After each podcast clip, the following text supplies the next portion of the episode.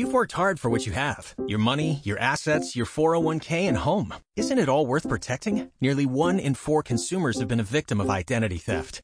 Lifelock Ultimate Plus helps protect your finances with up to $3 million in reimbursement. LifeLock alerts you to identity threats you might miss, and if your identity is stolen, your dedicated U.S.-based restoration specialist will work to fix it. Let LifeLock help protect what you've worked so hard for. Save 25% off your first year on LifeLock Ultimate Plus at lifeLock.com/aware. Terms apply. Para todos y para todas, tengan un buen día. Bienvenidos y bienvenidas a este nuevo podcast de Neuroideas. Hoy vamos a abordar un tema bastante importante y que tiene que ver con las emociones, tiene que ver con el estrés, tiene que ver con la ansiedad y también transversaliza el tema de la depresión o todos aquellos trastornos del estado del ánimo. Y vamos a hablar acerca de cómo administrar la demanda emocional. Y repito ese título, cómo administrar la demanda emocional. Y empezamos con lo siguiente. Cada vez que nosotros nos levantamos de la cama para finalizar el día, volver a esa misma cama y acostarnos a dormir, eso significa cada vez que nos levantamos en el punto A para llegar al punto B al final del día, empezamos un camino donde cada quien, dependiendo de su rol, dependiendo de sus responsabilidades, dependiendo de sus necesidades, empieza a tener una interacción con el mundo y una interacción con cada ser humano que se te atraviesa en ese mundo hasta el final del día. Lo curioso es que cada vez que nosotros nos encontramos con un ser humano, siempre ese otro humano tiene una demanda sobre ti o tiene una demanda sobre nosotros. ¿Eso qué quiere decir? Una demanda es que el otro necesita algo de ti. Necesita un abrazo, necesita un gesto de cariño, necesita un beso, necesita tiempo, necesita dinero, necesita espacio para conversar, es, etcétera, etcétera, etcétera. Diferentes demandas de diferente nivel van a surgir con diferentes personas dependiendo del rol que tú ejecutas con esa persona. Y cuando hablamos del rol es porque todos nosotros jugamos diferentes roles en la vida. Hay momentos en que somos, somos hijos de, pero hay momentos que somos los sobrinos de, o somos el padre de, la madre de, o el jefe de, o el subordinado de, o el maestro de. Son diferentes roles y dependiendo del rol, ese otro sobre ti ejerce esa demanda. Está pidiendo algo, está necesitando algo de ti así como tú de ellos también necesitas algo, porque también nosotros ponemos sobre el otro una demanda. Y eso está bien, eso es normal, porque eso es lo que permite construir tejido social y eso es lo que permite sostener los vínculos, los vínculos emocionales, es atender esas demandas del otro. Resulta y sucede que nuestro cerebro tiene una sola función y es la de procesar información. ¿Qué hace el cerebro? Recoge la información a través de los sentidos, viaja a través del sistema nervioso y nuestro cerebro ordena esa información, la cataloga, le da un sentido, le da un significado, en otras palabras, la procesa. Pero no, no solamente procesamos la información sensorial, esa información del estímulo del medio ambiente también estamos procesando una información metacognitiva. Una información metacognitiva que corresponde a la esfera de las emociones. Por tanto, nuestro cerebro ocupa una serie de recursos neurocognitivos para atender los asuntos emocionales. Y en ese orden de ideas, nuestro cerebro es 80% emocional y tan solo 20% racional. Estamos convencidos que somos de pronto un poco más racionales que emocionales, pero eso no es cierto. El cerebro ocupa muchos recursos tratando de procesar la información emocional y otro recurso lo usa para el tema racional. Tanto es así que cada vez que nosotros tomamos decisiones emocionales, lo hacemos a través, perdón, racionales, lo hacemos a través de sesgos emocionales. Por ejemplo, tú te encuentras por primera vez con una persona, no la conocías antes, y empezamos nosotros a lanzar juicios de valor. Entonces un juicio de valor es, eh, esa persona me cayó muy bien. Ay, ¿por qué te cayó tan bien? Ah, me cayó bien porque fue cordial, porque fue muy atento, porque llegó puntual, porque me atendió correctamente. Y cuando alguien te cae bien, aparece un mecanismo llamado la empatía. La empatía es esa capacidad que tenemos para ponernos en el lugar del otro, porque nuestro cerebro o nuestra mente hace una hipótesis, el otro cómo qué puede estar sintiendo, qué puede estar pensando, y tendemos a solidarizarnos con el otro cuando nos cae bien porque no queremos que el otro sufra. Eso es normal, que seamos empáticos. Pero lanzamos un juicio de, valor, me cayó bien. Y es un tema emocional. Pero también está el caso de que esa persona que conoces por primera vez te cae mal. Y ese también es un juicio de valor emocional, porque tomamos decisiones racionales a partir de sesgos racionales tomamos decisiones racionales a partir de sesgos emocionales, emocionales. Y lo hacemos a lo largo del día. Resulta que, como mencionábamos ahorita, nos levantamos en el punto A para llegar al punto B. Y en la medida que vamos atendiendo las demandas del entorno y las demandas de la persona, si somos inteligentes y tenemos buena inteligencia emocional, somos capaces de resolver de forma asertiva, proactiva y resiliente esas demandas y podemos llegar al punto B de forma tranquila y serena. Pero cuando no tenemos las habilidades asertivas, cuando no tenemos la capacidad de resiliencia, empezamos a acumular, acumular, acumular y nos vamos sobrecargando y al final del día nos acostamos agotados, cansados y estresados. Y tenemos que recordar que el estrés es la relación de carga-resistencia. Esto quiere decir, cada uno de nosotros como seres humanos tenemos una capacidad limitada para atender la demanda del entorno. Esto quiere decir para atender la necesidad del otro o atender la necesidad del entorno según nuestro rol. Esas demandas o esas capacidades que tenemos cada uno son diferentes en todas las personas.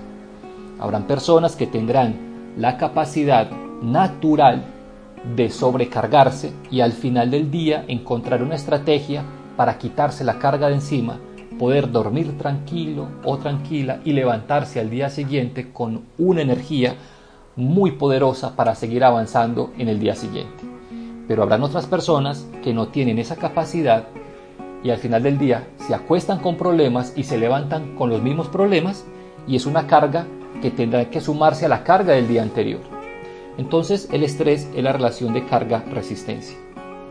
Cuando decimos nosotros sobre el título de este podcast, cómo administrar la demanda emocional, y cuando hablamos de administrar, hablamos de gerenciar, hablamos de entender cómo funcionan los mecanismos interiores de procesamiento de la información, en que existen unas demandas, en que tengo una capacidad instalada y que tengo que saber usar los recursos que tengo para saber hacer una correcta administración de esas demandas emocionales. Cuando yo no lo sé hacer, y empiezo a acumular, acumular, acumular, acumulo problemas y acumular problemas es acumular estrés.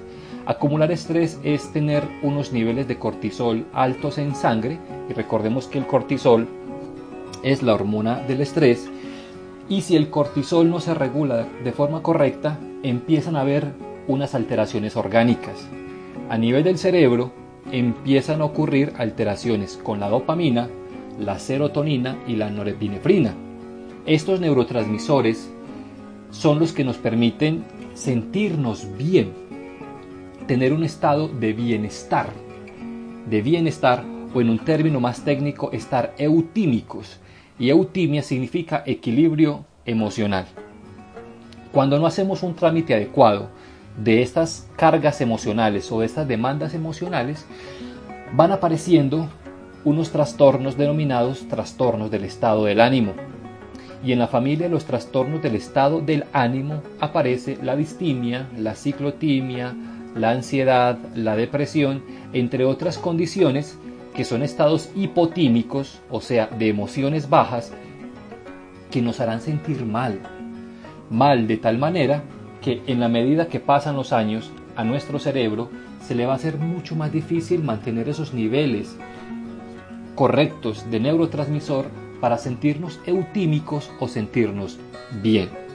Es por eso que tenemos que aprender a administrar la demanda emocional, uno, para no acumular estrés, para no acumular cortisol. Segundo, para que nuestra esperanza de vida sea mucho más duradera, pero que sea una esperanza de vida con calidad de vida. Y es aquí donde tenemos que esgrimir algunas herramientas fundamentales como la resiliencia. Y la resiliencia es la capacidad que tenemos todos los seres humanos de saber salir de las dificultades con inteligencia, aprender de esas dificultades, voltear la página y seguir adelante. Entonces, cuando en el día a día nos vamos cargando de pequeñas cosas, como por ejemplo, con alguien tuve un desacierto o con alguien tuve un problema de comunicación y yo me quedo callado y empiezo a darle un contenido narrativo y un significante especial a eso que me pasó con la otra persona, empiezo lentamente a llenarme de cosas. Llenarme de cosas desde mi percepción. Y recordemos que mi percepción frente a lo que pasó puede estar sesgada. Y sesgada significa que hay una mala interpretación de los hechos. Sin que el otro sepa lo que está pasando o sin que el otro sepa lo que despertó en mí. Es por eso que atender de forma resiliente esas situaciones cotidianas nos permitirán no acumular cosas. Y ser resiliente frente a esas situaciones va a significar definitivamente darle claridad a los hechos. Conversar con la persona o con aquellas personas que tuve un malentendido y dejar las cosas claras. Muchas veces nos llenamos de orgullo y decimos, no, es que yo tengo la razón. Y nos cerramos en ese hecho narrativo de creer que tenemos la razón. Y nosotros no tenemos la razón lo que tenemos es nuestra interpretación de los hechos. Y eso no se convierte en una verdad universal, se convierte únicamente en, la, en nuestra interpretación de los hechos. Y ocurre que muchas veces la interpretación de los hechos que tenemos sobre las cosas, esa interpretación puede estar errada o sesgada, una interpretación equivocada. Y sobre ese equívoco o ese sesgo empezamos a construir verdades universales, verdades universales que las abrazamos de tal manera que pensamos que eso es lo real. Y nos ponemos sobre la barrera del orgullo a decir yo no cambio esta realidad o no cambio esta verdad porque yo tengo la razón. Y aquí entendemos que no tenemos la razón, tenemos una interpretación, nuestra interpretación de un hecho y ese hecho o esa interpretación puede estar sesgada. Y la mejor manera de echarle tierrita al asunto, de pasar la página, es asumir la actitud de la resiliencia.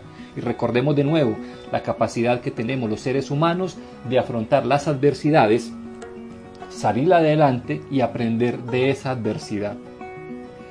Todos nosotros tenemos capacidad de resiliencia o factor de resiliencia. Y es una capacidad y es un factor que podemos fortalecer porque la resiliencia es como un músculo, que cuando yo lo someto a entrenamiento, este músculo va a responder a esa demanda del entorno o a la demanda del sobrepeso. En este caso, la resiliencia va a aumentar en la medida que yo resuelva las cosas pequeñas de todos los días de forma resiliente, de forma asertiva.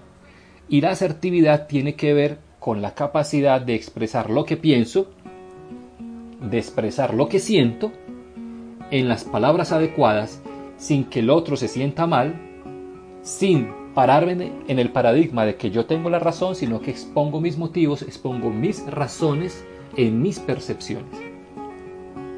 Y cuando hablamos de la proactividad, hablamos de atender las situaciones difíciles que vemos que se acercan o que son una amenaza en ciernes para apagar ese conato de crisis.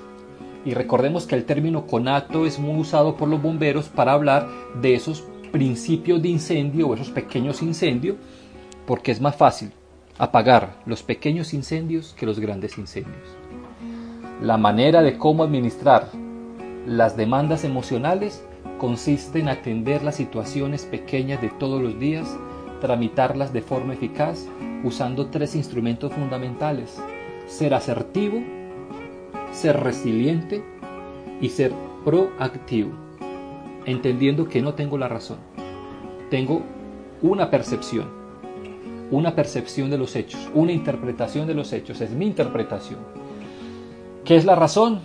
Pues realmente es un tema filosófico para mucha conversación, pero el tema yo necesito resolverlo hoy, ya, porque no puedo acumular, no me quiero estresar, no me quiero enfermar y no quiero a corto, mediano, largo plazo ir al psicólogo o al psiquiatra porque tengo un trastorno de ansiedad generalizado, porque tengo un trastorno depresivo mayor, porque tengo un trastorno del pánico y todo debido a que me pasé una vida acumulando cosas que no resolví de forma inmediata, me fueron saturando, mi cerebro empezó a perder la capacidad de procesar esa información y empezó a saturarse de tal manera que los niveles de, que los niveles de dopamina, serotonina y norepinefrina empezaron a bajar y empezaron a subir los niveles de cortisol.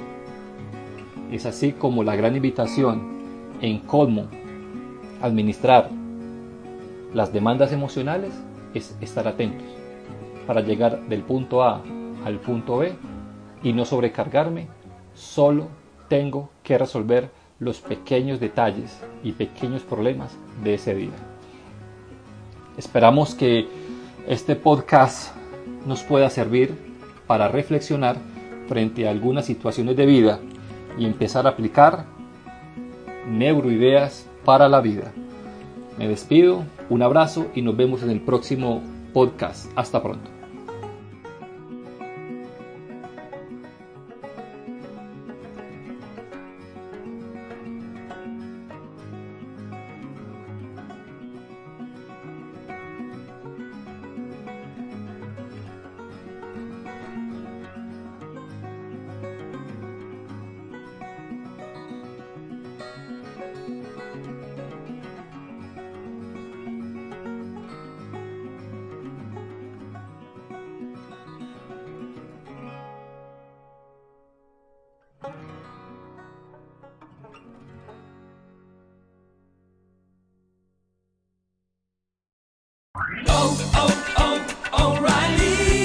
¿Necesitas ayuda? En O'Reilly Auto Parts te ayudamos. ¿Necesitas algún consejo? Te aconsejamos. Nuestros profesionales en autopartes están siempre disponibles para ayudarte a encontrar lo que necesites. Excelente servicio al cliente es solo una de las ventajas que ofrece O'Reilly Auto Parts. Los profesionales en autopartes. Oh, oh, oh, Auto Parts.